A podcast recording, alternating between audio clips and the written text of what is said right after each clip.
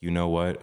I'm just going to shoot this like it was a personal project and take away all of that. Like, oh my gosh, what does the editor want to see? Like, what are they expecting to come back? And just really approach it very freely. And I've learned that that is really the only way to work because if you're trying to answer to these other people's um, opinions and things like that, you start to kind of, you're not really doing what you do, you're doing something else.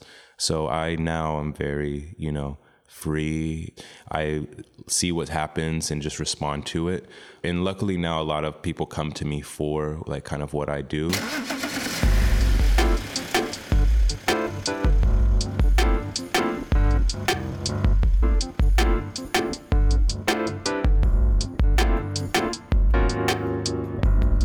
Welcome to the Photobus podcast, Arles edition.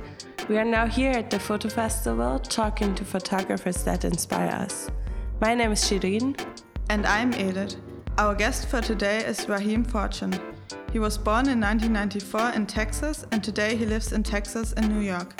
His project, I Can't Stand to See You Cry, is part of the Discovery Award exhibition and was published as a book in 2021. The book is already sold out. Hello, Raheem. Hello, thank you for having me. How has Arles been for you so far? It's been great. It's a really beautiful city. Um, you know, so many great exhibitions and people who love photography. So it's it's really nice to be in a new place, but see so many familiar faces, and it you know it's like uh, a playland for people who love photography. Is know. it your first time here? Yes, my first time in the south of France, and so it's yeah, very like incredible experience. Good. And what was your uh, favorite part about, or the favorite thing you saw until now here? I'm still making my way around because, um, you know, we uh, have been having a lot of meetings with people. So I haven't gotten to see as many things yet, but I know that there's a James Barnor show that is up, and there's also an Arthur Jafa um, exhibition at uh, Luma. And, um, you know, as well as the artists who are included in Arles, such as Mitch Epstein and Akeem Smith. So there's a lot of great work, and you know, I look forward also to discovering new people who I haven't heard of. You know, maybe some European photographers and black and white printers. That's what I love to see. Sounds good. Yeah, I think that was alles for to discover a lot of new photographers. Absolutely. Yeah. You are also showing a project here. Can you maybe talk a bit about what you? Yeah. So so my uh, book that was published in 2021, titled "I Can't Stand to See You Cry," it was published by Loose Joints. Um, and so it is a part of the Louis Roederer Discovery Prize. Um, so it is being shown alongside 10 other artists. Um, we're actually presenting to a jury today, um, and one person will eventually win the prize. Um, so it's a part of um, a Discovery Award that they do yearly, which is.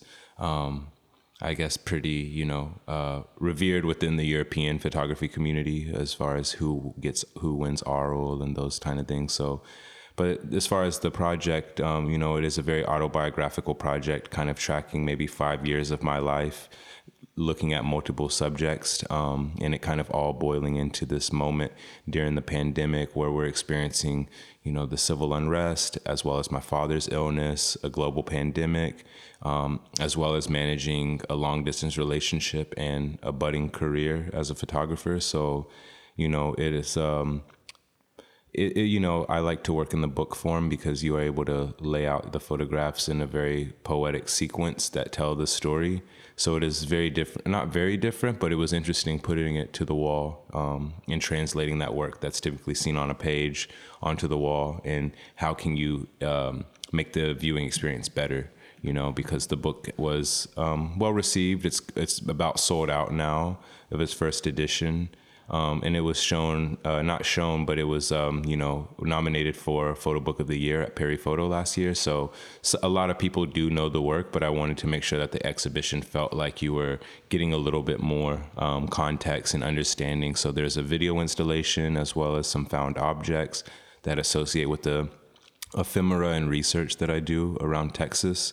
Um, so yeah, it's on view now through September. So hopefully anybody who makes it to south of France there's a lot of great things to see and stop by. You know. Great. Did you um, cu- curate the exhibition yourself, or did someone else do that? Mm, so I did make the install along with uh, my gallerist. Her name is Sasha Wolf, and she's the gallery representing me for this show.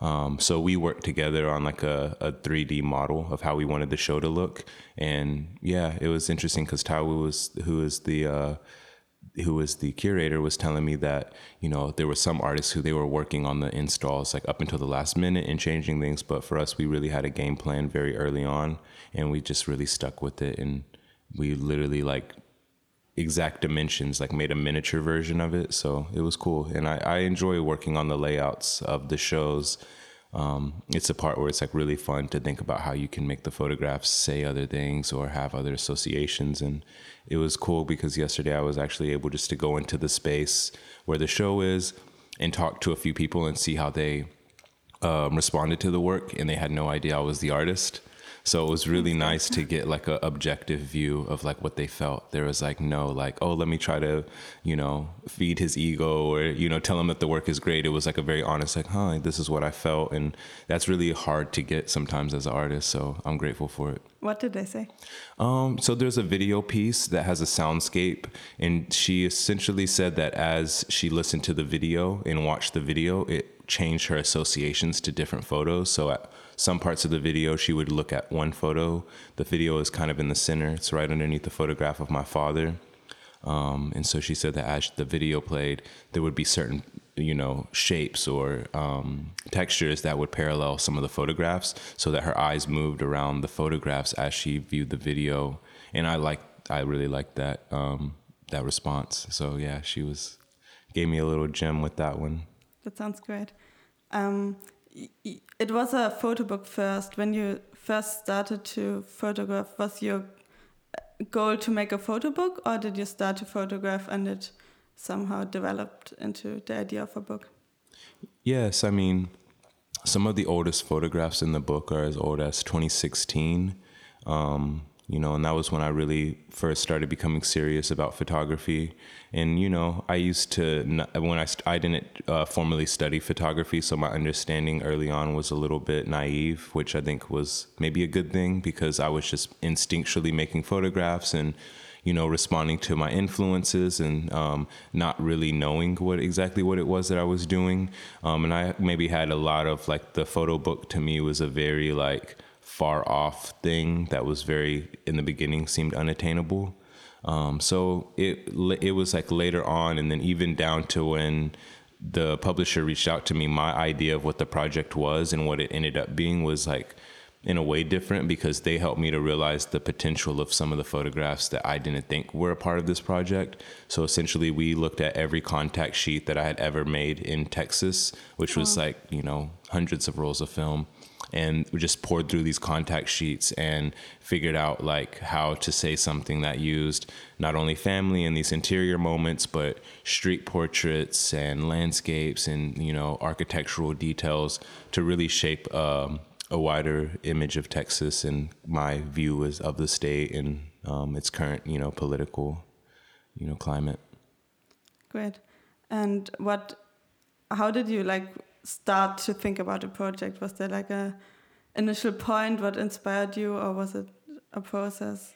Yes, I mean, I've always been very inspired by social documentary photography as well as, um, you know, more nuanced landscape photography. Maybe people like Robert Adams and Frank Gohlke, who are very American and very um, kind of critically looking at um, the new like the changing landscapes. So that was kind of always an interest to me and still is to this to this day. Um, so I always really wanted to be in conversation with you know some of the people who I really looked up to you know um, maybe intentionally or unintentionally. Um, but I mean, as far as thinking about the project, it was very collaborative with the publisher. I knew that I wanted to make this book that spoke about my father's illness and caregiving for him and what that was like during a pandemic because he was ill before the pandemic. So when the whole world shut down and it was because of health and it was this, it almost felt like the world was now mirroring my reality. Like, oh, you guys are seeing like my world has already been shut down because I have an ailing father who I have to like kind of stop everything to go care for. So when the pandemic happened, it was almost like, oh my gosh, I can do this now. And I was able to spend these last six months with my father.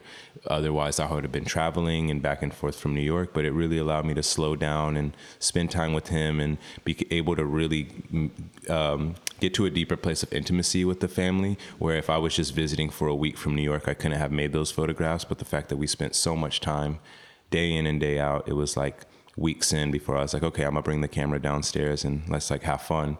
And you know, I was already having a little bit of um, success, um, kind of small successes that my father was getting to see.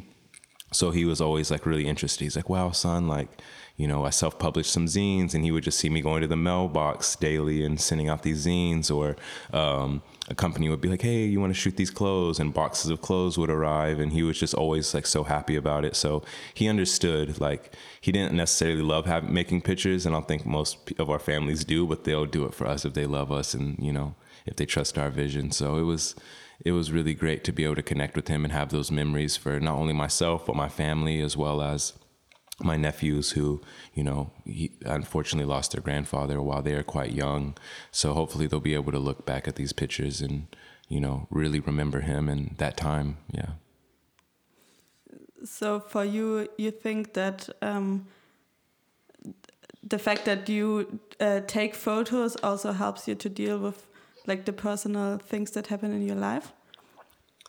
Yes absolutely absolutely. I've always used photography as a way of um, getting at the beauty of life. It's kind of like life is this really complicated and kind of uh, messy thing at times. And with photography, it's kind of like this obsession and this drive and finding beauty in it. And like that's something to me that's really beautiful. And, you know, even now that my parents have passed on and my grandparents have passed on, you know, I still find immense joy from people watching and giving people compliments and like really just figuring out like what is this like essence that we've in a major way lost a lot of um, in contemporary society. Um, really like pointing to that with the camera but also showing it to other people and people like oh wow like you made this photo of me and my family. It's like oh we like you know can't stand each other most of the time. But this photograph really shows like this special bond that we have. Um, and I think that's kind of the complexity with most families.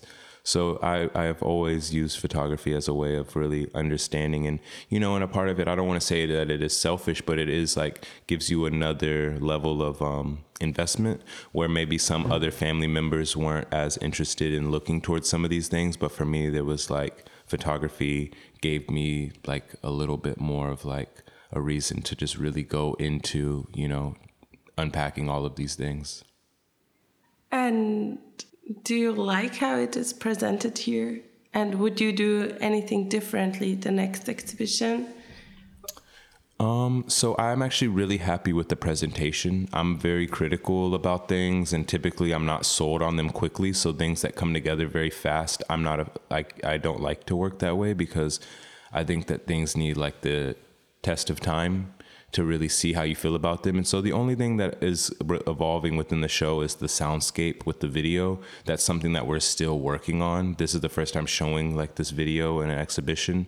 So we're still developing the audio, but I am really happy with how it is displayed. Um, I think that it really um, is the perfect mix of like nuance and straight photography because there is no like manipulation of the photographs. Like it is just photography in a very pure form, you know, flash, black and white film, printed on silver gelatin.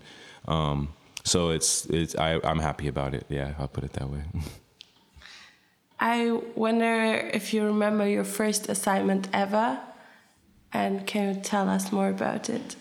Yes, my first assignment ever. Well, I was an assistant for a, a long time, so I did have some experience with um, assisting photographers on all different types of assignments, which was very informative and you know helped me to understand how it worked. Um, because for me, I didn't even get on an airplane until 2017. Like that was the first time I ever flew. It was like 2016, I believe, 2017. I went to New York and just saw it for the first time, and so photography was you know requires so much traveling and all of these logistical things so learning some of that from you know some of the elder photographers and people who mentored me was really pivotal but my first personal assignment was for vogue uh, magazine, and it was a portrait of uh, the political act- uh, activist um, Angela Davis. And so I was asked to photograph Angela Davis. It was a very like last minute. She was doing a lecture at um, a theater in New York, and they were like, "Hey, we need a photographer in 30 minutes. Can you be here?" And I went there, shot it on film, which probably wouldn't do now, and um, had to get like the film rushed, and it was it was great. You know, it was it was really good. I mean, I don't necessarily love the photographs I made, but each one of those assignments was really um, informative, and they all kind of lead to the next one. And if you make a mistake, you try not to make it again, and so it's all a learning process. Mm-hmm. I'm I'm so fascinated by all your answers. It's very beautiful and inspiring to listening Oh, to thank you. you so much. And uh, do you work differently on assignments than in your personal projects? I like to think that I am I'm very analytical about photography. Like I'm very like I like to look at what books are coming out and what photographers are shooting what assignments and not it because at first it can cause you a lot of anxiety to see everything and to be there so much and you feel like you're like in competition with it or so it can cause a great deal of anxiety for some people um, keeping up with the whole photo world. But for me, I kind of enjoy it, and maybe that comes bec- from you know having the privilege of having my work received and published. That I don't feel the same kind of like pressure or competition with other people. Um, I really enjoy looking at photography, and I'm very honest about what I like, what I don't like, what I understand, what I don't understand. I think that's where some of the anxiety comes from when you're trying to get things that aren't for you. You're like, ah, like so. I kind of look at work. Some yes, I love to look at work that challenges me as well, but I also like to look at work that I like. And then other time, I just do other activities, you know, and not make try to spend too much time unpacking like you know like abstraction and all these other things. I'm very into just direct social you know documentary work. Um i'm sorry the actual question i'm getting a little off topic. The actual question is um, if you work differently when you Oh, get yes. an assignment than so personal yes work. so with that being said i would typically like to understand the visual language of a magazine and not do something that's completely off from their visual language um, but always using my voice. And i think very early on you would get an assignment and you'd be like okay what kind of photos does the new york times publish? Like i need to make a very new york times photo. And then i had a moment when i was working on a story for the new york times magazine in tulsa oklahoma where i was like you know what? I'm just going to shoot this like it was a personal project and take away all of that like oh my gosh what does the editor want to see? Like what are they expecting to come back? And just really approach it very freely. And i've learned that that is really the only way to work because if you're trying to answer to these other people's um, opinions and things like that, you start to kind of, you're not really doing what you do, you're doing something else. So I now am very, you know, free, you know, I don't force the situations. I see what happens and just respond to it. Um, and so yeah i would say i approach it very and luckily now a lot of people come to me for like kind of what i do and try to be you know selective with what assignments you take on so that you're you know not out there trying to figure out how to like photograph food or like photograph like something that you don't understand. So i try to be very careful about not putting myself in a position where i'm going to get somewhere and it's going to become trivial to make the photographs. I like it to feel natural and fun. And sometimes like that isn't always how photography uh, structures are. Like sometimes working on a set or working for an assignment can be stressful but i think it should always be fun. It's like there should be music and my assistant should be my friend and we should be like eating food while we're it's just so it's like never this thing where you're like you know sweating scratching your head like what am i what's the next shot? Like i always like photography to feel fun. And when you start to think about the people who are in the photographs like that should be reflective for them as well. Like it should be this fun process that they feel also engaged with and not like this like stressful thing that kind of like abruptly interrupted their life you know? And so i typically keep friendships with people i photograph and it's a lot more transparent than like you know some guy who comes in, you know nothing about him, you know nothing about where the photo will end up, and they kind of just slyly get something, which is kind of a tradition within documentary photography. So I try to push against that a little bit, and sometimes, you know, keep in touch with people. Maybe I cast them for a commercial thing, and really like involve the people in the photographs more in the behind the scenes part than what I feel is typically was the norm within photography. Mm-hmm. And how, like, this sounds like a privilege to be able to say no to assignments. And how did you get to that point? How long did you? It feels like a marathon to me usually. And how was your marathon run till now? Yes, it's a constant marathon run for sure, with especially kind of like being in a recession and, you know, being an emerging artist. There's definitely like, you know, we always kind of say like get it while it's good you know? So get it while you can. Um, but you know don't exhaust yourself because if you burn yourself out or you burn out your audience of too many projects too many repetition um, repetitive nature of the photographs you can really hurt your career. Um, so, you know, definitely saying yes to the right projects, shooting a mix of fashion and journalism and my personal work. But again, it gets back to having fun you know? So it's like if you're having fun it's not necessarily work. So i try to really set everything up in a way to where it's going to be fun and i'm not going to put myself in a position where i'm going to be stressed out because then you can really hurt relationships in that way. And so you know saying no to sometimes is like a very responsible thing. The editors or the publication might not see it that way but you're saving yourself and potentially your relationship with this editor by saying no to something that you know isn't a good fit. And maybe that came from a few times of saying yes to something that maybe wasn't best suited for you and just realizing that it's not best to put yourself in a situation where you know you can't really shine, you know? So that would be my best answer. Yeah. yeah I love your answer. So, no, my gosh. um, what was your first encounter ever with photography? Mm, definitely the family archive. Looking at family photographs, you know, it's like from my background, my mother is uh, Native American. We're uh, part of a tribe called the Chickasaw Nation in Oklahoma. So growing up in Oklahoma, Chickasaw, and then my father is African American from the South. Um, you know, born in Virginia, was a military brat during the Vietnam War and traveled all over the world with his seven siblings and my grandmother while my grandfather was overseas um, fighting in Vietnam in the Korean War.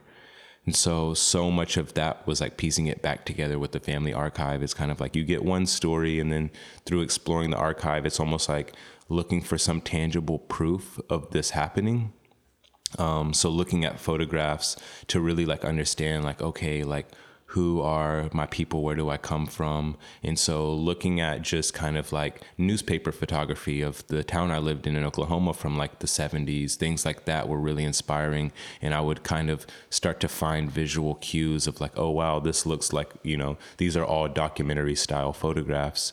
Um, I'm in also just like really leaning into the subject matter that I'm interested in. Like I'm really interested in like the kind of like kind of architectural style that's in the in Texas um, and and also just through the South. Um, and these homes are very quickly fading away as we go more towards like high rise condos and things.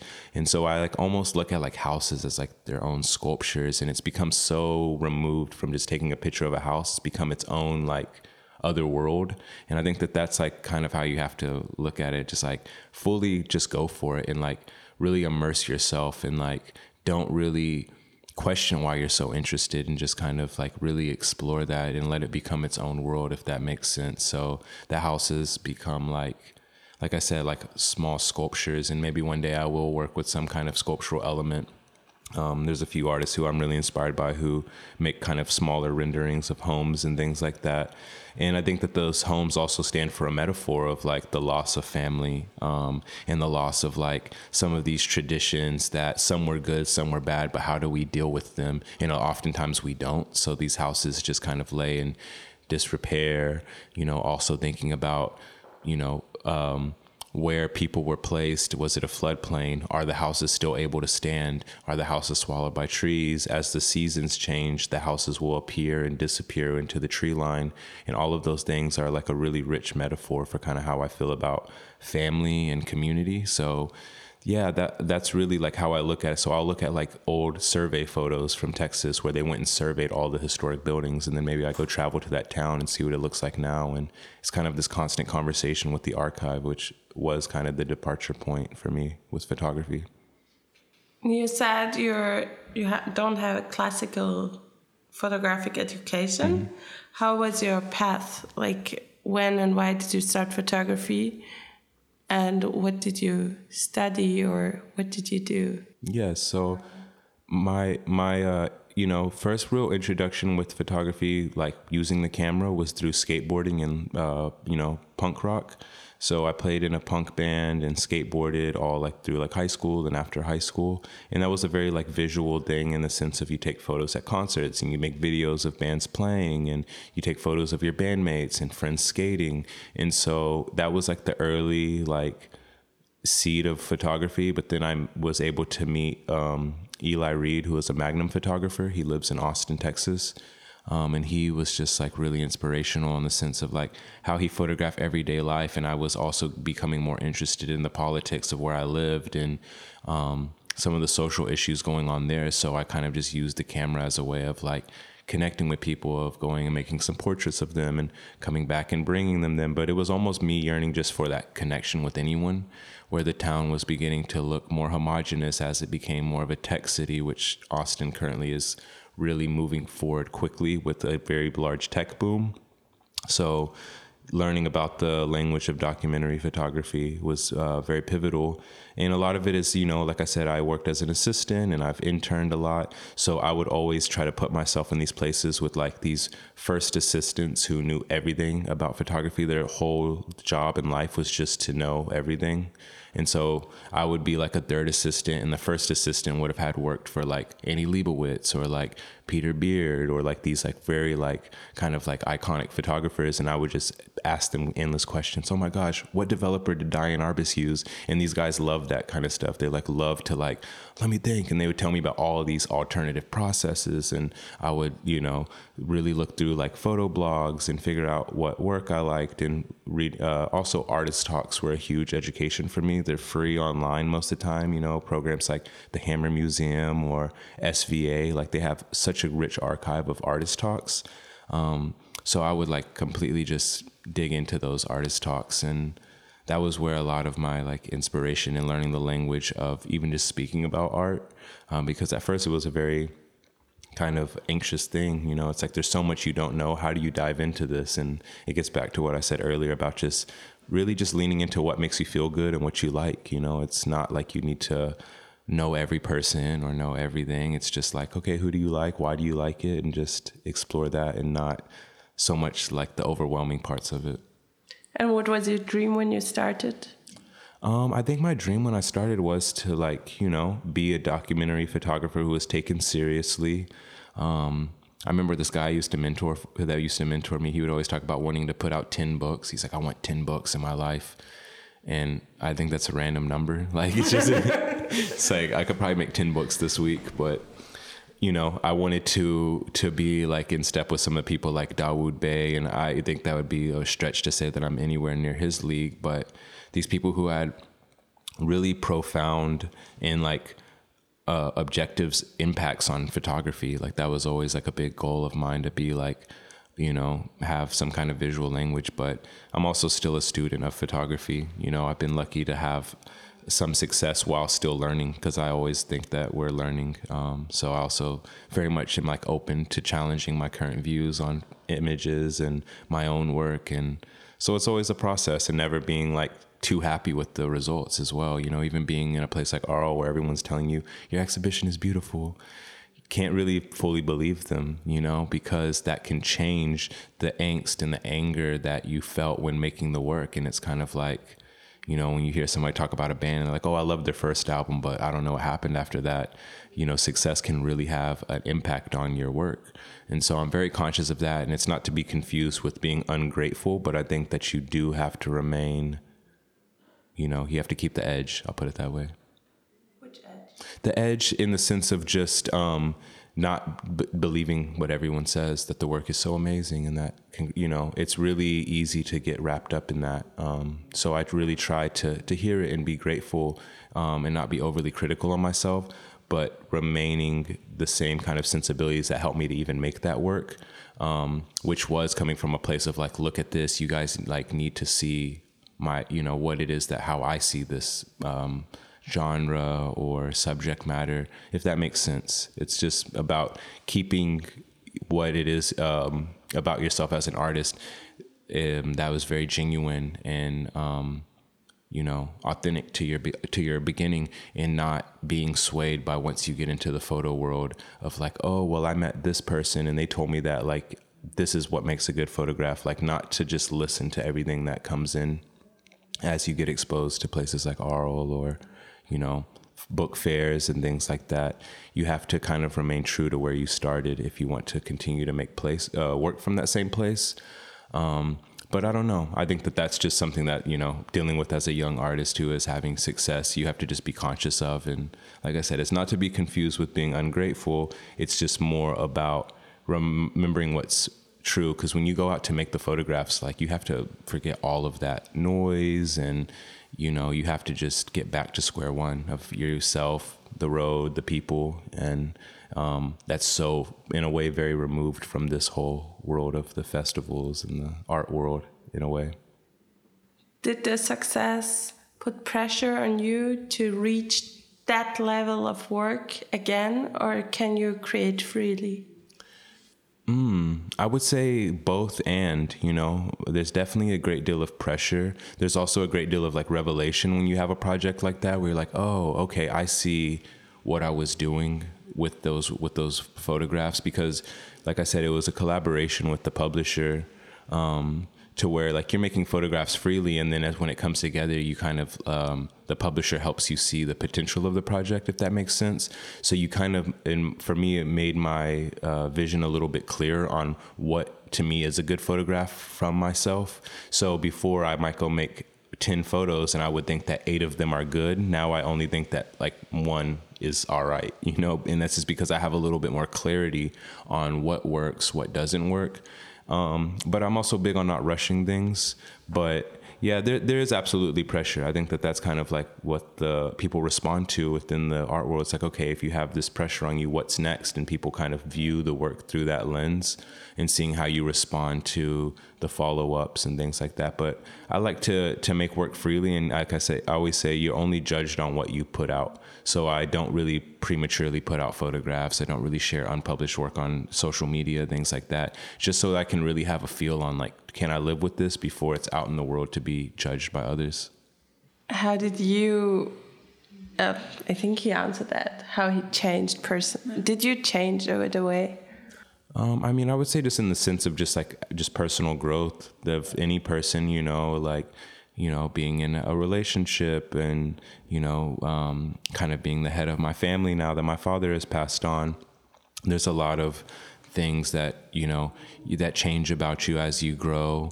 Um, but yes, you know, in the way of, you know, family and um, within like, you know, uh, my relationship, things like that, always trying to grow to be like a better partner or a better uncle for my nephews and, um, always trying to like stay connected because yeah, you know, my family is very like southern and you know, when I tell them that I'm having like an art show, they're like, "Okay, but like when will you be back in Texas?" You know, it's like and so I don't really try to like impress them with like what's going on. So it's very much removed in that way. It's like I could have, you know, had like a, a desk job and probably would be viewed the same to them. Like they don't really have a grasp of like you know they know that my photos end up in books and sometimes it's more like oh well if you take this picture i know it's probably going to be in a book or something. So my family always kind of jokes with me in that sense. But yeah i mean i think that we're all constantly changing. I always say that things are always changing um, and to like cherish them if they are staying the same for a little bit because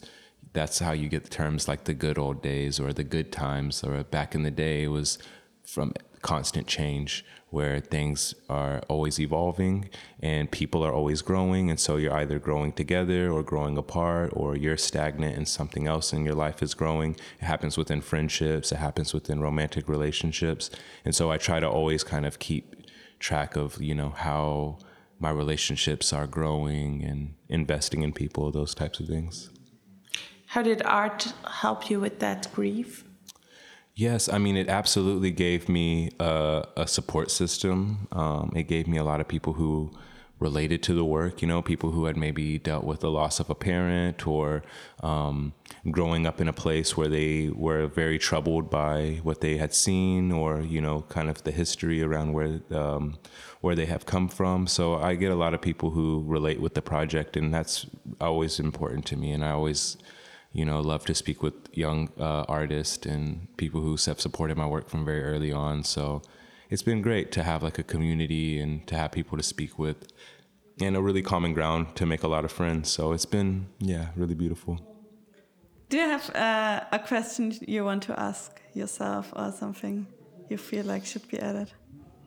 Um, I think I'm just thinking about my new photos that I'm making. Um, you know, this project that is coming out following "I Can't Stand to See You Cry" is very much just uh, in the in the works, but it's mostly like just questions about that project. You know, um, is it good or will it be well received? And um, well, you know, like will the publisher like it? I'm meeting with them soon to show them some new pictures, and so yeah, kind of like like almost like a what's next. Um, so yeah, I'm I'm open to see, but like I said, I'm not I'm not rushing anything, but I do like making new photographs, and it's really hard to make good photographs. And some people can do it easily and shoot a lot, but for me, it's very slow and you know you make a lot of pictures and you have to figure out which ones work or which ones work together so yeah i mean i definitely had a dream about it last night um, so it's very much on the front of my mind What's, what was your dream? My dream was that a friend emailed me and told me hold off on the book. Like that, like I had a dream that I sent my friend the new edit and that he was like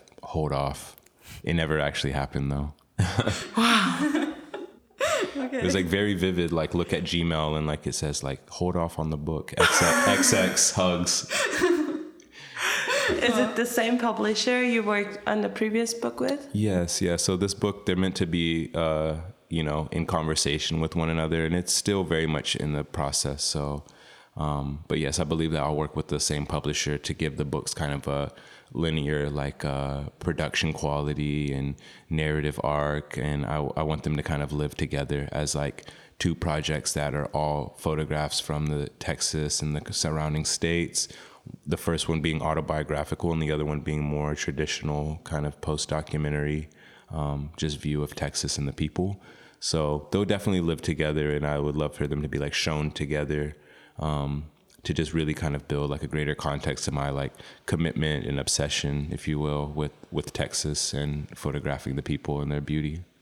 Many photobus people uh, they do uh, photo books and they self-publish or work with publishers.